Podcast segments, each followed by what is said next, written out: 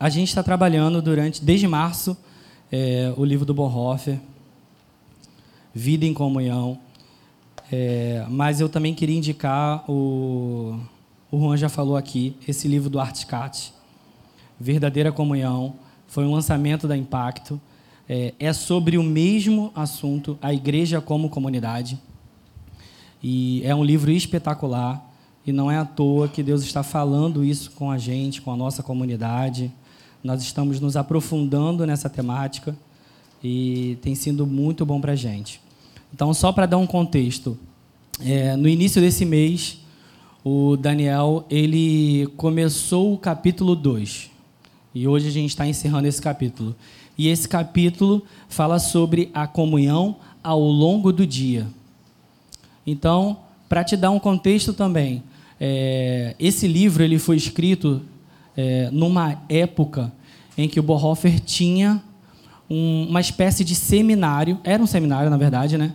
em que depois das pessoas se formarem em teologia, eles tinham que ficar alguns anos dois, três, quatro, cinco anos dentro de um local. É, e aí eles desenvolviam comunhão, orações, hinos, ao longo de todo o dia. Então, eles tinham uma comunhão não parecido com o que a gente tem hoje, que a gente vai para a nossa casa todos os dias, a gente tem nossas famílias, nossas coisas, mas eles viviam num local. Então, imagina um seminário, a pessoa acabou de se formar em teologia, então ela tinha que ficar um período é, nesse local e, e tendo comunhão com os seus irmãos. Então, é, é sobre esse contexto que o livro está falando. Então, a comunhão ao longo do dia, como foi iniciado lá com o Daniel no início do mês. Então, é bom que você que perdeu alguma palavra, vai lá no Spotify, dá uma procurada no YouTube. Algumas palavras estão lá disponíveis para você ouvir e é bom para você ter toda a dimensão do contexto daquilo que a gente vai falando.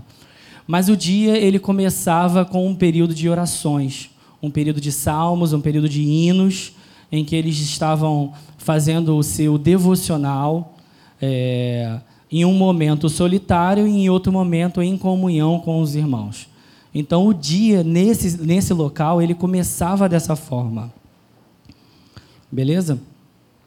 É, composto de leitura bíblica, cânticos e orações.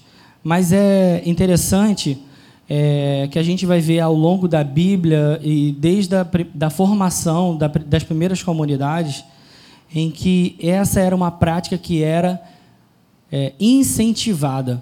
Então você vai ver que Paulo, tanto em Éfeso quanto em Colosso, ele fala que os irmãos, ao se reunirem, eles deveriam cantar os salmos, os hinos e os cânticos espirituais.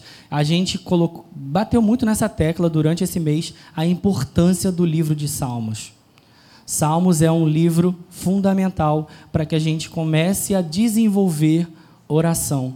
São orações que foram escritas, gravadas e estão guardadas ali, feitas não só por Davi, mas diversos outros salmistas. E é importante que a gente comece a se alimentar desses salmos ao longo dos nossos dias.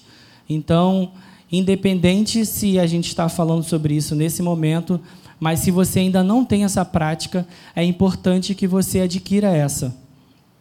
Comece o seu dia com salmos. Comece o seu dia meditando nos salmos, orando os salmos. Se você ainda não sabe como orar, se falta um pouco de vocabulário, se você é, tem dificuldade de criar uma lista, e aí você vai para o seu momento devocional e você fica meio perdido, não consegue passar muito tempo, leia salmos. Reflita sobre aquilo, comece a fazer cânticos e hinos em cima de salmos. E Salmos também é importante porque tem algumas orações que Jesus mesmo fez. Então, é, em determinados momentos, assim como o Daniel falou aqui, você fica um pouco na dúvida, você está orando ali sobre seus inimigos e, e tal, mas é importante que você tenha em mente que são orações de Jesus. Então, se aproprie disso como se fosse Jesus orando através de você. Amém? É, eu vou pedir vocês para abrirem Lucas, capítulo 24. A gente vai ler a partir do versículo 28, só que antes, vocês não precisam abrir, eu vou ler o Salmo 128, É, é um salmo que eu estava estudando durante o momento que eu estava preparando a palavra e o Mel que ele tocou muito nesse assunto e tem muito a ver com o que a gente vai falar.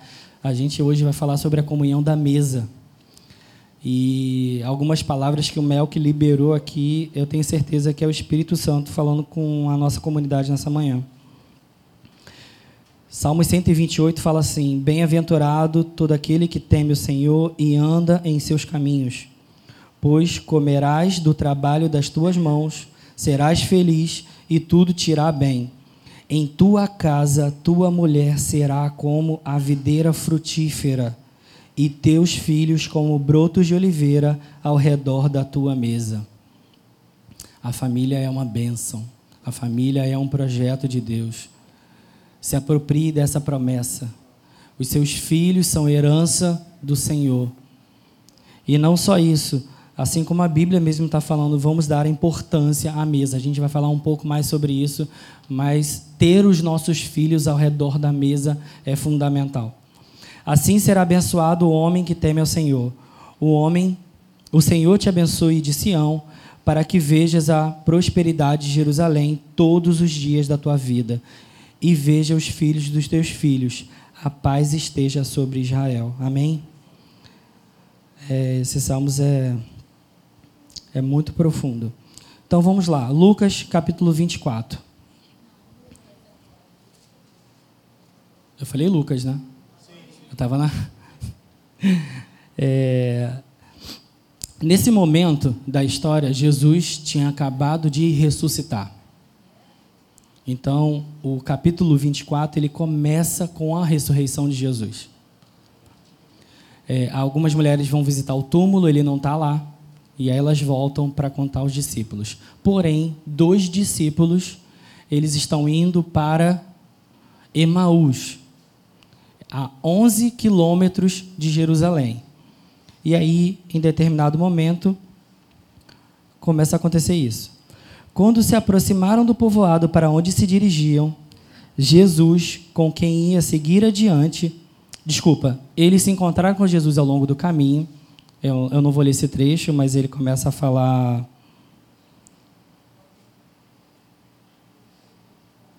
A partir do versículo 15, fala que Jesus se aproximou deles e começou a acompanhar eles. E a partir do versículo 28, Jesus ia como se não fosse seguir com eles. Quando se aproximavam do povoado para onde se dirigiam, Jesus fez com que ia seguir adiante. Eles, porém, insistiram: Fica conosco, pois já é tarde e o dia está terminando. Então entrou para ficar com eles. Estando com eles à mesa, Jesus pegou o pão e o abençoou, e partindo o distribuía. Então os olhos deles foram abertos e reconheceram e ele desapareceu de, diante deles. E disseram uns aos outros: Acaso o nosso coração não ardia pelo caminho, quando ele nos falava e nos abria as Escrituras? E na mesma hora levantaram-se e voltaram para Jerusalém, e encontraram reunido os onze que estavam com eles, os quais diziam: É verdade, o Senhor ressuscitou e apareceu a Simão. Então os dois contaram o que havia acontecido no caminho e como reconheceram no partir do pão. Então Jesus encontra esses dois discípulos enquanto eles estavam indo para Emaús, só que de imediato eles não reconheceram Jesus. A, a Bíblia não fala aqui se Jesus ele estava é, de uma outra forma para eles não serem reconhecidos. Alguns comentários bíblicos falam que na direção que eles estavam indo, o sol estava refletindo nos olhos deles e eles não conseguiam ver Jesus. Mas, independente de qual o motivo deles não reconhecerem Jesus, porque isso não está escrito, eles estavam andando com Jesus, mas não estavam reconhecendo que ele estava ali. E aí Jesus começou, eles estavam tristes, é claro, porque Jesus havia sido morto e, e eles estavam tristes porque o salvador deles, aquela pessoa, o profeta, o Messias, aquele prometido que fez diversos milagres, eles estavam acreditando de que Jesus seria o libertador de Israel contra o Império Romano. E aí, do nada, Jesus morreu na cruz, Paul, e, e aí eles ficaram sem reação, ficaram tristes porque eles estavam achando que seria de uma outra forma. E aí Jesus começa a falar com eles. Mas isso não era aquilo que havia de, de acontecer. E aí Jesus começou a falar toda a lei e os profetas, explicando para eles de que já havia uma promessa de tudo aquilo que ia acontecer. Aquilo não devia ser novidade para eles, mas era. E muitas vezes acontece isso com a gente também, né? A gente já, tem a palavra, várias palavras já foram liberadas para nós, assim como o Mel que falou, já havia uma palavra sobre a Betina, mas em determinado momento a gente começa a duvidar. Mas será que aquela palavra é verdadeira? Será que aquela pessoa que falou não se enganou? É, será que eu entendi bem? Parece um pouco complicado, mas a Bíblia ela é, ela é recheada de histórias incomuns, coisas improváveis que deveriam acontecer. É, e nós temos a certeza, diante da palavra, de que as coisas impossíveis elas são possíveis para Deus. Então, eles reconheceram a Jesus enquanto Jesus estava partindo o pão. E é, é, é, é de se notar aqui que eles reconheceram a Jesus numa refeição comum. Jesus ele, ele foi como se estivesse indo adiante, eles chamaram Jesus e falaram assim: Não, fica com a gente mais um pouco. Depois a Bíblia vai falar que o coração deles estava aquecido, mas havia algo que atraía Jesus atraía a atenção daqueles dois. E eles estavam ali com ele, numa casa comum, fazendo uma refeição à mesa. E quando deu, quando Jesus abençoou e partiu o pão, eles reconheceram quem era Jesus. Então, o cenário era muito comum. Era uma casa, era um pão, era uma refeição. Eles estavam indo para Emaús, estava chegando no povoado, e Jesus, eles só reconheceram Jesus na hora que ele abriu o pão. Então, é, é interessante notar como coisas comuns falam conosco. É importante notar que, em meio ao nosso cotidiano, Jesus está falando conosco. E o alimento, ele é uma coisa essencial para o homem. Comer é uma coisa natural. Todos nós precisamos nos alimentar. Não era uma coisa extraordinária que estava acontecendo ali. Era uma coisa normal, era uma coisa cotidiana. O alimento, ele é essencial para a vida, para a subsistência humana. Então a gente vai começar a falar agora é, o que é estar à mesa, o que, que o alimento representa, o que, que o pão representa para a gente. Então, estar à mesa, ele pode, num primeiro momento, é, significar a subsistência humana. Todos nós precisamos nos alimentar. É, lá em, você não precisa abrir agora, mas lá em Gênesis, capítulo 1, a partir do versículo 27, se aparecer aqui no telão, vocês podem acompanhar. Gênesis capítulo 1, versículo 27. Criou Deus o homem à sua imagem, a imagem de Deus o criou, homem e mulher os criou. Deus os abençoou e lhes disse: Sejam férteis e multipliquem-se, encham e subjuguem a terra, dominem sobre os peixes do mar, sobre as aves do céu, sobre todos os animais que se movem pela terra. Disse Deus: Eis que lhes dou todas as plantas que nascem em toda a terra e produzem sementes, e todas as árvores que dão frutos com sementes. Elas servirão de alimento para vocês. Então, o alimento, no primeiro momento, ele serve para a subsistência humana. Nós precisamos de alimento, nós precisamos comer todos os dias, porque senão você vai morrer. É, em Êxodo 16, de 10 a 18, está retratado o episódio do maná. Logo depois do Êxodo, o povo de Israel saiu do Egito através de uma mão poderosa do Senhor, e enquanto eles estavam peregrinando pelo deserto, eles começaram a sentir fome. Por quê? Porque fome é natural. E aí eles começaram a murmurar Senhor, quem dera a gente tivesse lá no Egito, porque lá a gente tinha carne, lá a gente tinha aquilo, lá a gente tinha isso, e a gente está aqui, a gente vai morrer de fome. O Senhor trouxe a gente aqui para morrer de fome. Mais uma vez, já existia uma palavra sendo liberada de que eles iam para um local exato. Havia uma promessa. Mas mesmo assim, diante das circunstâncias, eles murmuraram. E isso, cara, é nítido na nossa vida. Diante de todas as dificuldades que a gente passa na vida, às vezes é uma crise financeira que a gente passa.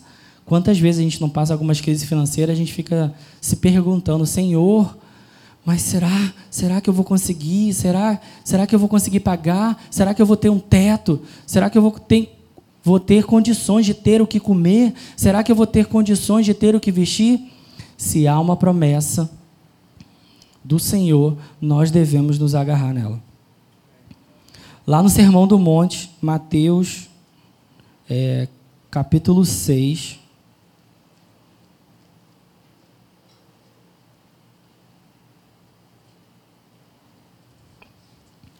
Mateus 6,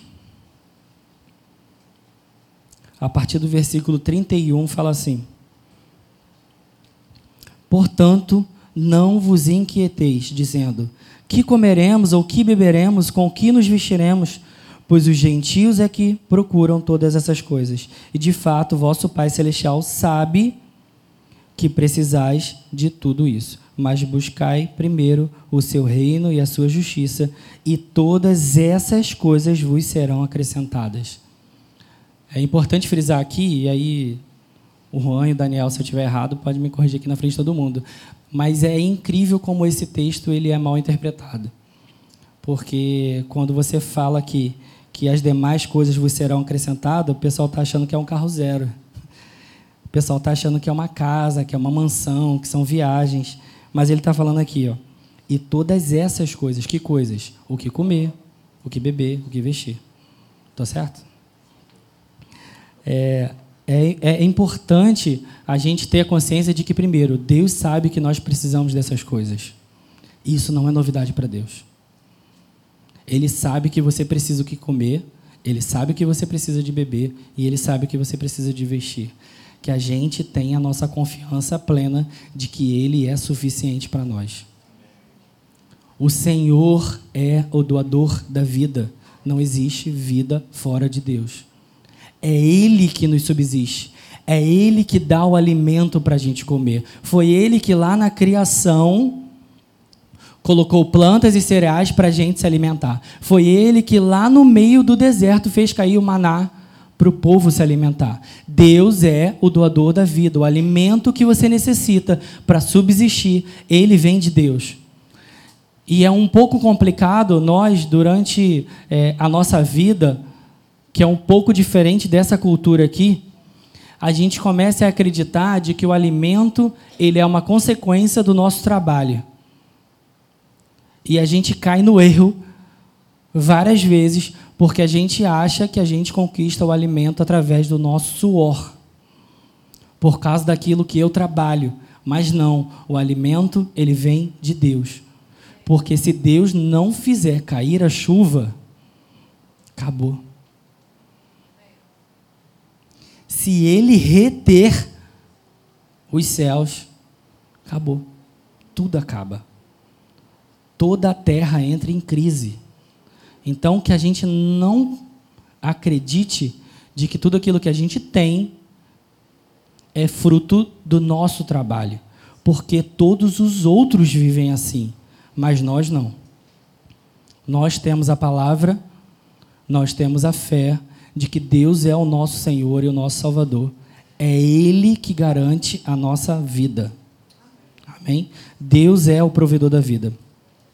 Então, da mesma forma que a comida ela é um dom de Deus e ela é necessária para a subsistência humana, a gente vai perceber que a questão da alimentação, da comida, o pão, ele começa é, a se desenrolar na Bíblia também como uma questão relacional. A segunda está na atitude de comer com outras pessoas à mesa, como uma necessidade que vai além do âmbito da sobrevivência da espécie. O que constitui a sobrevivência da pessoa enquanto ser relacional. Isto é, aquilo que se configura como uma necessidade social. Então você vai ver que Deus ele criou o homem e a mulher, mas ele não deu só o alimento para eles subsistirem. Ele começou a criar um universo de coisas para que eles tenham relacionamento. O homem e a mulher são um ser relacional.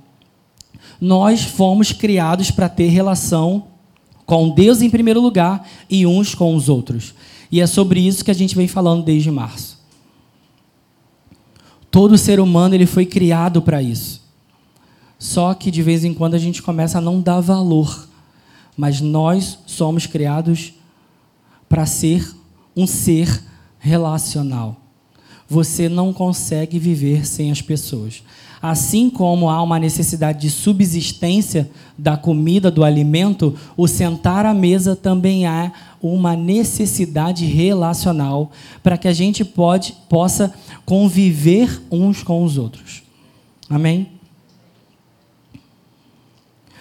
E você vai observar que na história do povo de Israel, em vários momentos, as refeições elas apontavam para uma íntima comunhão entre os participantes da mesa e era frequente em alianças e em festas bíblicas. Então, você começa a perceber que a refeição, ela não é só um ato em si. Às vezes era uma oferta de paz entre dois povos. Você via que para selar ali uma aliança, eles fizeram uma aliança, dois povos que estavam em guerras, em guerra, e na hora de o que, eu vi? Tudo certo. E na hora de selar ali, eles se chamavam, pessoas que eram inimigas, tá? Eles se chamavam ali para um jantar, para compartilhar uma mesa. Então a mesa, ela sempre apontava para uma comunhão íntima. Você não tinha uma refeição com qualquer pessoa. A pessoa que está sentada ali na mesa com você não era qualquer pessoa. Se ela estava sentada ali na mesa, era uma íntima comunhão. Eu consigo lembrar aqui que Davi, é, ele chamou Mefibosete, que era neto de Saul, se não me engano, era neto de Saul, porque ele era filho de Jonatas, não é? é para sentar à mesa dele, e esse ato de Davi é, é legal porque aponta para a amizade que Davi tinha com Jonatas. Então ele foi buscar alguém que era descendente mas também era uma honra Mefibosete sentar à mesa do rei para ter comunhão com ele. Isso é algo tremendo. Amém? Abra, por favor, em Gênesis, capítulo 18,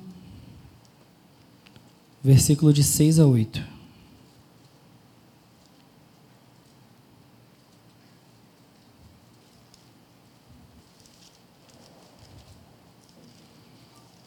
Nós vamos ver uma refeição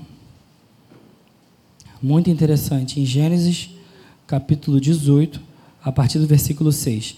Então Abraão apressou-se em ir falar com Sara na tenda e disse-lhes: Amassa depressa três medidas de flor de farinha e faze bolos.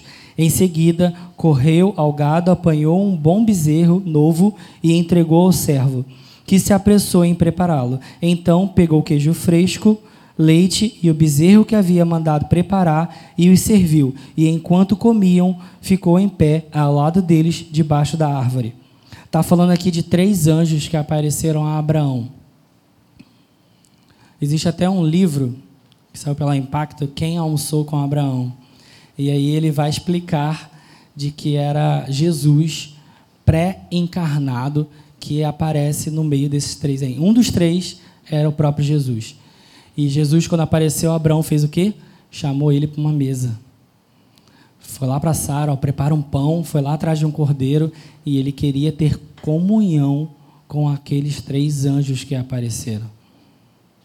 A comunhão, a mesa, ela sempre aponta para comunhão. Você só convida para sua mesa a quem você tem uma íntima comunhão.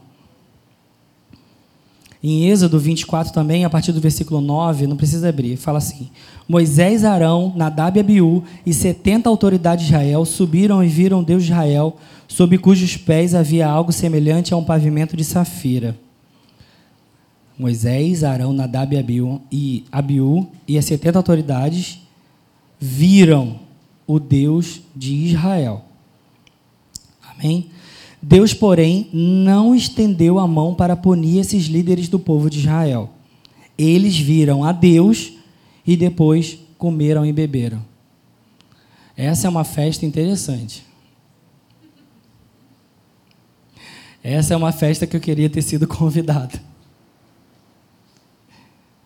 As pessoas viram a Deus, comeram e beberam na presença dele.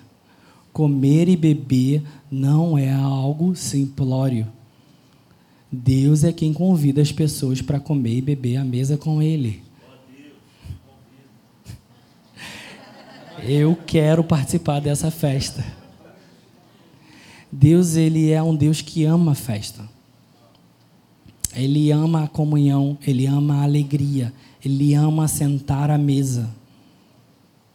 Ele não é um Deus distante. Ele ama a comunhão. Ele ama isso comer e beber na presença dele. Imagina isso, cara. E aí o pessoal acha que quando Jesus vier, a gente vai ficar sentado numa nuvem tocando uma harpa branquinha. Meu, comer e beber na presença, cara, que comida é essa? Que bebida é essa? De onde isso veio? Do que, que era feito? Que sabor isso tem, cara? Eu quero estar nessa parada, velho. Eu quero comer um churrasquinho, velho. Imagina você comer um churrasco de cordeiro na presença do Senhor. Não é qualquer coisa, cara. Não é. é. E aí você vai observar que comer e beber era uma prática de você sentar à mesa com as pessoas que você tinha íntima comunhão e de que isso era uma coisa comum em alianças, em festas, amém?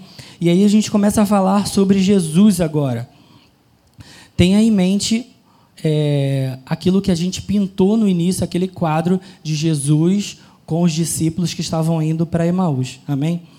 Assim como para os orientais, cada comunhão de mesa era um dom de paz. Essa comunhão de mesa com Jesus é ainda maior por se tratar de uma comunhão na convivência, acolhendo pecadores e desprezados. Isto quer expressar a oferta de salvação e de perdão. Jesus sempre estava à mesa com os seus discípulos. É importante notar que provavelmente era durante esses tempos que eles tinham de comunhão em que os discípulos começavam a fazer algumas perguntas sobre os próprios sermões que Jesus fazia diante de todo o povo. Então, Jesus ele contava os seus segredos para aqueles que eram mais íntimos. Jesus sentava à mesa com os seus discípulos e ele sempre tinha essa comunhão. Isso era algo natural. Jesus sempre estava à mesa. Jesus não é um Deus distante. Ele sempre está em busca de íntima comunhão. Ele quer sentar à mesa comigo e com você. Só que isso foi um escândalo para o povo da época. Em Marcos 2,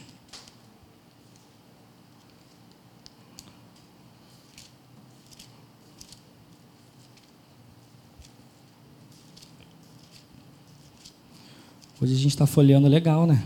Pá, pá. A partir, Marcos 2, a partir do versículo 13. Jesus saiu novamente para Beramar e toda a multidão ia com ele e os ensinava. Quando ia passando, viu Levi, filho de Alfeu, sentado na coletoria, e disse-lhes: Segue-me, e levando-se, Levi o seguiu. Quando Jesus estava à mesa, na casa de Levi, estavam também ali muitos publicanos e pecadores sentados junto dele e de seus discípulos, pois eram em grande número e o seguiam. Os escribas do partido dos fariseus, vendo que ele comia com publicanos e pecadores, perguntavam aos discípulos: por que ele come com publicanos e pecadores? Jesus, porém, ouvindo isso, disse-lhes: Os sãos não precisam de médico, mas sim os doentes. Eu não vim para chamar justos, mas pecadores.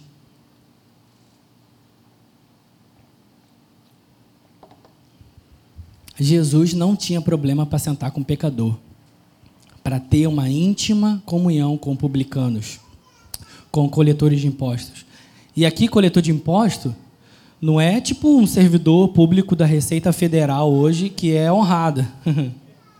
Entendeu? Hoje, um, um, cara que é da Receita Federal, tu acha que, cara, até tem um status legal, né? É um concurso difícil pra caramba para passar. É muito concorrido. E o cara tem um status social legal, apesar do governo nos roubar. Não vou falar sobre isso, não.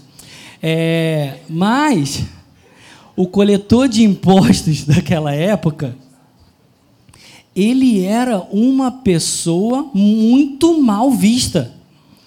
Porque ele era um judeu que estava extorquindo o seu próprio povo. Isso é normal, né? Pessoas que extorquem o seu próprio povo. Isso é uma prática. Então, assim, se você acha que isso é uma parada criada pelos brasileiros, não é. Entendeu? Isso é uma prática. Infelizmente. Mas Jesus, ele sentava com essas pessoas. Jesus sentava com os pecadores. Jesus sentava com mulheres que eram mal vistas pela sociedade. Jesus não tinha problema para sentar na mesa com pessoas que eram mal vistas pela sociedade. Ele não tem problema em sentar à mesa comigo e com você. Porque não tem a ver com aquilo que você merece ou que você é digno. Mas tem a ver com ele, é a graça dele. E é por causa dele. Não é por aquilo que a gente faz, mas é porque ele tem desejo de sentar e ter comunhão comigo e com você. Isso parte do Pai. Isso parte de Jesus, isso não parte da gente. Então, toda vez que você se sentir culpado, pecador, publicano, um coletor de impostos, é para esse tipo de gente que Jesus veio buscar. É para esse tipo de pessoas que ele fala: Eu não vim chamar justos, mas pecadores. Em João capítulo 12, de 1 a 3, não precisa abrir, fala assim: Foi, pois, Jesus, seis dias antes da Páscoa, a Betânia, onde estavam Lázaro, o que falecera, e a quem ressuscitara dentre os mortos. Fizeram-lhe, pois, uma ceia, e Marta servia, e Lázaro era um dos que estavam à mesa. Jesus sempre estava à mesa com seus amigos e tinha íntima comunhão. Então Maria, tomando um arratel de enguento de nardo puro, de muito preço, ungiu os pés de Jesus e enxugou-lhe os pés com seus cabelos e encheu a casa do cheiro do unguento. João capítulo 13, a partir do versículo 1 fala: Ora, antes da festa da Páscoa, sabendo Jesus que já era chegar a sua hora de passar deste mundo para o Pai, como havia amado os seus e estavam no mundo, amou-os até o fim. E acabada a ceia, tendo o diabo posto no coração de Judas, filho de Simão, que o traísse, Sabendo que o Pai tinha depositado nas suas mãos todas as coisas e que havia saído de Deus e ia para Deus, levantou-se da ceia, tirou as vestes e, tomando uma toalha, cingiu-se. Depois deitou água numa bacia e começou a lavar os pés dos discípulos e a enxugar com a toalha os que estavam cingidos. Então é importante notar que lá no Lucas 24, 31, quando fala que então os olhos deles foram abertos e reconheceram, e ele desapareceu da vista deles, de que era normal e frequente que Jesus sentasse à mesa com seus amigos mais íntimos. Era normal que Jesus sentasse à mesa. Era normal que Jesus tivesse comunhão com os seus. Jesus sempre chamava os discípulos e os e as pessoas que o seguiam para ter comunhão, íntima comunhão com ele. As escrituras elas não indicam qual o motivo para os olhos deles terem sido abertos nesse momento. Mas é muito importante a gente notar que em todo o ministério de Jesus você vai encontrar sempre ocasiões em que Jesus estava à mesa. A mesa é um local importante para Jesus. A comunhão dos cristãos ao redor da mesa implica compromisso. Comemos o nosso pão de cada dia e não o meu próprio pão. Repartimos o pão que temos. Assim, estamos firmemente unidos, não apenas em espírito, mas com toda a nossa existência física. A comunhão, ela tem a ver com compromisso e que também da gente saciar a fome do próximo. Em Isaías, capítulo 58, a partir do versículo 6, fala: O jejum que desejo não é este, soltar as correntes da injustiça, desatar as cordas do jugo, pôr em liberdade os oprimidos e romper todo o jugo. Não é partilhar sua comida com o faminto, abrigar o pobre desemparado, vestir o nu que você encontrou e não recusar ajuda ao próximo. Em Tiago, capítulo 2, a partir do versículo 15, fala: Se um irmão ou uma irmã estiver necessitando de roupas e de alimento de cada dia, um dos seus e um de vocês lhe disser: Vá em paz, aqueça-se e alimente-se até satisfazer-se, sem porém sem porém não lhe der nada, de que adianta isso? Enquanto nós estamos partilhando o pão na nossa mesa, é importante que a gente lembre dos nossos irmãos. É importante que a gente lembre daqueles que estão necessitados, porque esse é o jejum que agrada a Deus. Ele não se agrada só de sacrifícios. Jesus se agrada daqueles que fazem atos de justiça. Então, a comunhão da mesa, ela é importante para a gente lembrar dos nossos irmãos que estão necessitados. Enquanto a gente estiver nos reunindo em família, é importante que nas orações você lembre daquelas pessoas que estão passando dificuldade, porque isso é um desejo do Senhor. Nós vamos notar também que na, na igreja que é formada ali a partir de Atos, também era muito comum. E eles permaneceram com essa prática que eles aprenderam com Jesus a sempre partir o pão, a sempre ter comunhão. Abre em Atos 2, a partir do versículo 41.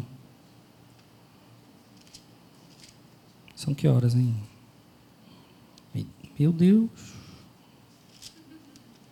Que isso?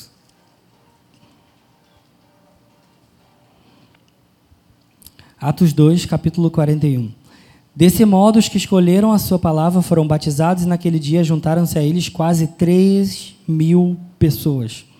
E eles perseveraram no ensino dos apóstolos e na comunhão, no partir do pão e nas orações. Em cada um havia temor, e muitos sinais e feitos extraordinários eram realizados pelos apóstolos.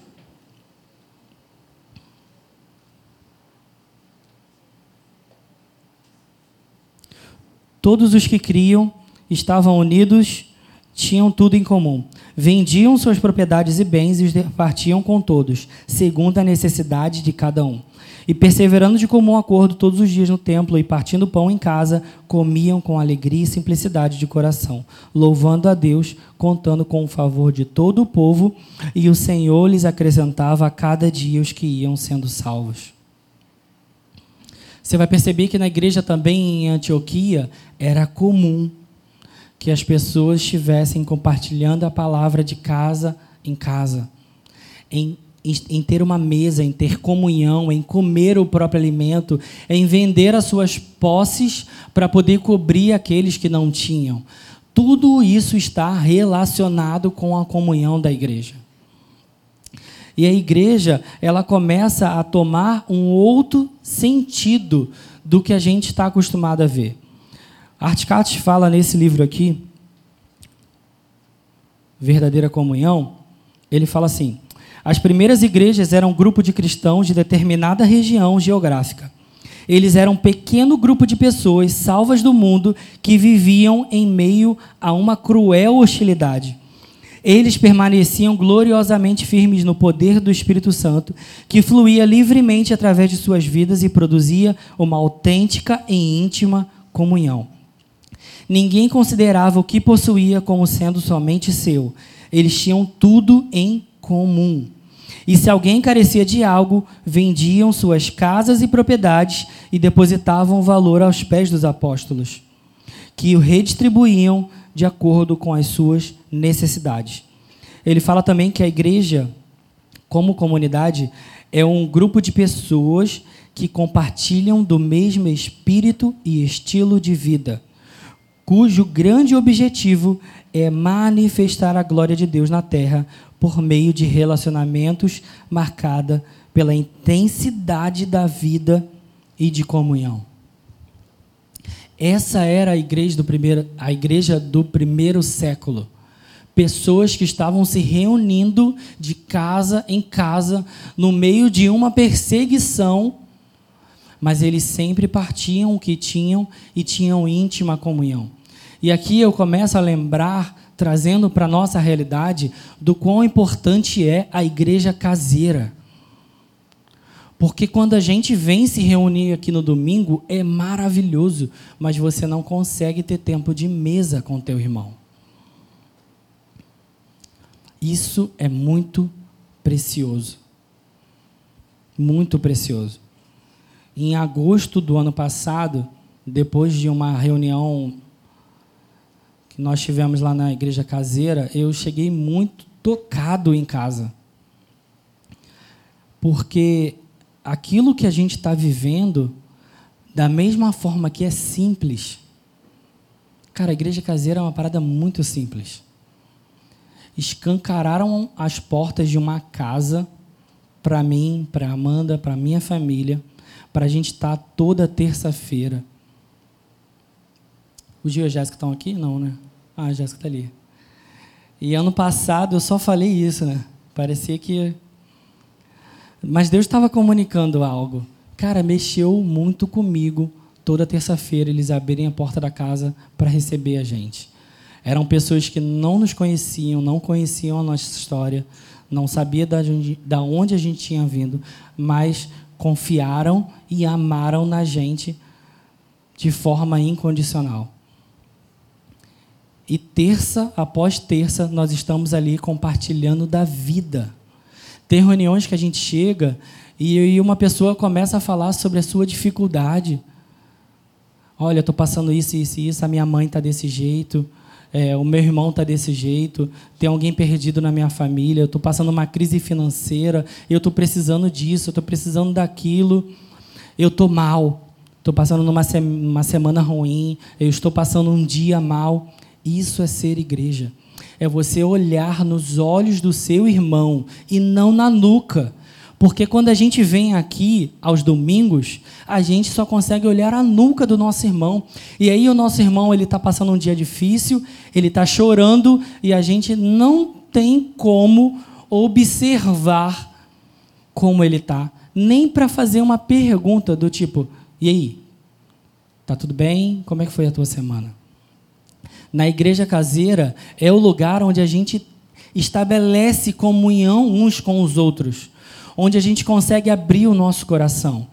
E é importante também porque é nesse local onde cada um tem uma responsabilidade sobre aquilo que está sendo desenvolvido. Porque na maioria das vezes você vem domingo após domingo aqui, mas você não fez o ofertório, você não cantou, você não tocou um instrumento, você não ministrou a palavra.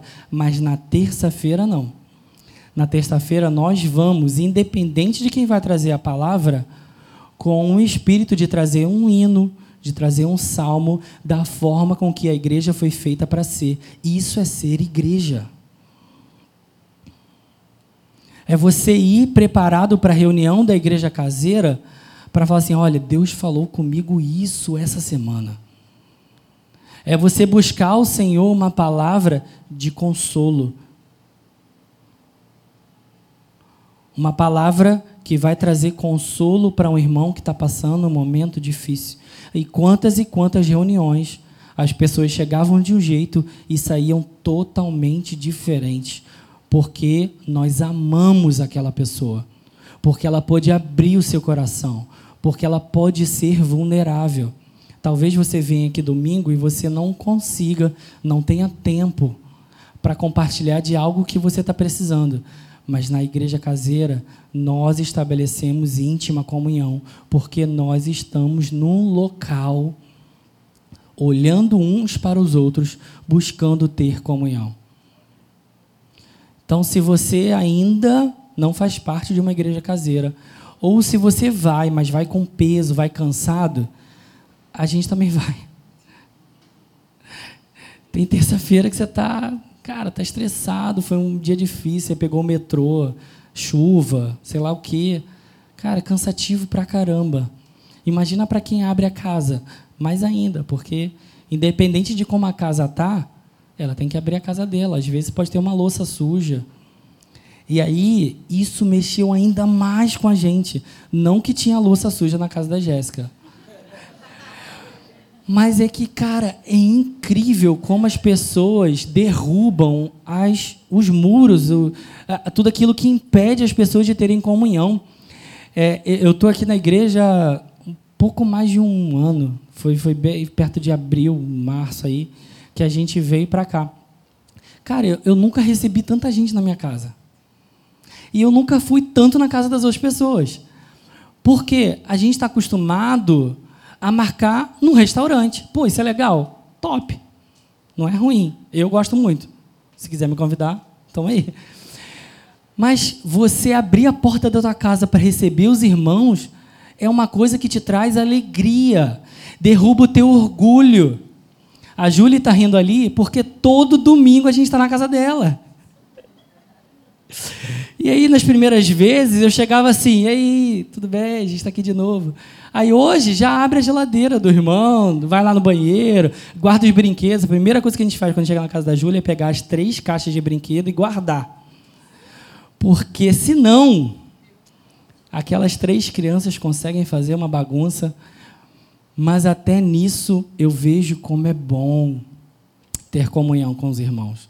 A gente não está preocupado se a nossa casa está bagunçada. A gente não está preocupado se a gente tem alimento. Quantas e quantas vezes eu levei o que eu tinha em casa, eles levaram o que eles tinham na deles e a gente compartilhou. Cara, isso é incrível, cara. Isso é incrível. Quantas vezes eu não chamei a galera para ir lá em casa e falei, vamos tomar um café. Vou fazer umas paradinhas aí. Tem mais gente aí para chamar. Eu vou chamar. Eu vou chamar. Cara, como é maravilhoso você compartilhar aquilo que você tem com os irmãos. É engraçado que assim, eu, quando eu comprei a cafeteira, eu comecei a chamar as pessoas para ir na minha casa e parecia ponto turístico, né? Vem cá ver minha cafeteira. É incrível isso. A Amanda ficava super envergonhada. Ela falou, não, olha aqui, ó. É aqui, legal, pá, não sei o quê, faz isso, faz aquilo. Olha que maneiro. Aí eu começava a dar dicas, ó, essa aqui foi muito mais barata, porque se tu comprar aquela lá, ó, vai ser o dobro do preço. Compre essa aqui e tal, não sei o quê. E aí começava a fazer as bebidas, a gente na cozinha, tomando café. Quantas vezes eu olhava assim e falava, cara, que simplicidade. Então, ainda que você não tenha uma máquina de fazer expresso, cara, faz um café. Compartilha um biscoito maisena. Chama os irmãos para ter comunhão com você. Isso é importante. Não é aquilo que eles estavam bebendo, mas era a vida que a gente estava compartilhando. Isso é tremendo. Há uma graça de Deus sobre isso. E é isso que ele deseja. Que a gente esteja sempre em comunhão à mesa. Amém? Eu já estou terminando. Se os músicos quiserem tomar os instrumentos.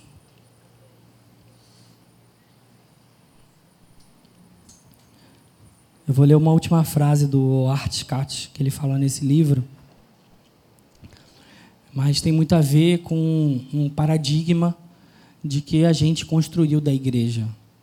Nós fomos muito mal influenciados por causa de Roma e a gente acha que igreja é a parede preta do domingo, é o local onde tem televisão, data show, é o local onde tem os instrumentos legais, é o local onde as pessoas tocam bem pra caramba. E isso não é igreja. Eu amo estar aqui domingo após domingo. Eu me identifiquei com esse povo. Eu me identifiquei com esse DNA. Eu me identifiquei com um povo que está buscando a mesma coisa com. Eu estava pensando nisso essa semana. É engraçado que é, na nossa mudança para cá, é, eu, eu não estou de maneira nenhuma falando mal da igreja que eu vim, porque o pastor da igreja que eu vim está ali. Mas, lá em Apocalipse, você vai ver que cada igreja teve uma revelação. Amém? Sobre Jesus? Uma característica de Jesus. E eu me identifiquei muito com a revelação que essa casa teve. E é por causa disso que a gente veio. Mas igreja não é isso aqui, ó. Igreja não são as luzes, não é a câmera, não é o áudio, não é isso. Há um desejo no coração de Deus de que a gente esteja sempre sentado à mesa. Que a gente tenha íntima comunhão, olhando uns com os outros que o alimento não seja só algo que você necessita para viver, para subsistência, mas que ultrapasse isso e comece a se tornar um meio para você ter relacionamento uns com os outros. Abra a tua casa para receber os seus irmãos. Independente de como a sua casa está, de repente hoje não foi um bom dia. Mas isso é ser igreja. É você abrir o teu coração para com o outro. Não olhe só para a nuca do teu irmão no domingo. Não faça isso. Perceba que há uma graça de Deus na comunhão dos santos. Toda vez que nós estamos reunidos no nome do Senhor, algo acontece. E há uma promessa dele sobre isso. Abra a tua casa para receber um irmão. Vá na igreja caseira com o coração aberto. Vá com um coração de serviço. Qual a palavra de consolo e de conforto que eu posso trazer para o meu irmão hoje? Busque no Senhor um hino um salmo para você compartilhar quando você estiver indo na igreja caseira. Falar: olha, Deus falou isso aqui comigo e eu tive essa revelação. Olha como é que isso aqui me tocou. Olha como é profundo aqui esse texto. Não vá numa forma só de espectador. Vá querendo ser igreja. Isso é uma graça. Há pouco tempo atrás a gente foi privado disso. E quando a gente é privado de certas coisas que parecem muito comuns, a gente começa a sentir falta. E foi muito ruim estar afastado dos meus irmãos. Há uma graça na comunhão. Eu vou ler o último trecho agora, em Romanos, capítulo 12. Feche seus olhos, você não precisa abrir agora.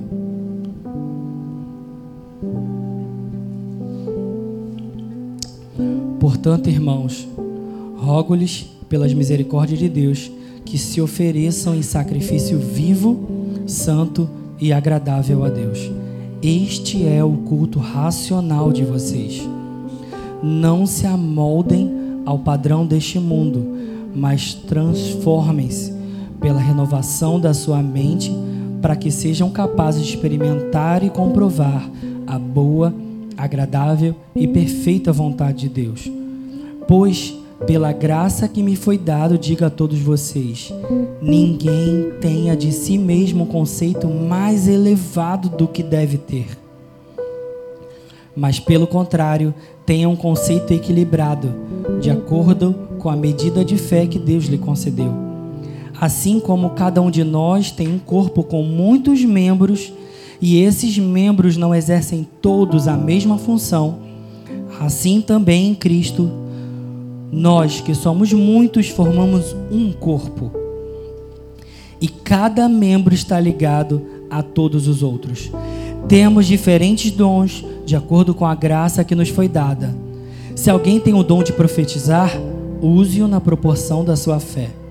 Se o seu dom é servir, sirva. Se é ensinar, ensine. Se é dar ânimo, que assim faça. Se é contribuir, contribua generosamente. Se é exercer liderança, que a exerça com zelo. Se é mostrar misericórdia, que o faça com alegria. O amor deve ser sincero. Odeiem o que é mal, apeguem-se ao que é bom. Dediquem-se uns aos outros com amor fraternal. Prefiram dar honra aos outros mais do que a si próprio. Nunca lhes falte o zelo. Sejam fervorosos no espírito, sirvam ao Senhor. Alegrem-se na esperança, sejam pacientes na tribulação, perseverem na oração. Compartilhem o que vocês têm com os santos em suas necessidades. Pratiquem a hospitalidade. Abençoem aqueles que os perseguem, abençoe e não os amaldiçoem. Alegrem-se com os que se alegram, chorem com os que choram. Tenham uma mesma atitude uns para com os outros. Não sejam orgulhosos, mas estejam dispostos a associar-se a pessoas de posição inferior. Não sejam sábios aos seus próprios olhos. Não retribuam a ninguém mal por mal. Procurem fazer o que é correto aos olhos de todo. Façam tudo o possível para viver em paz com todos.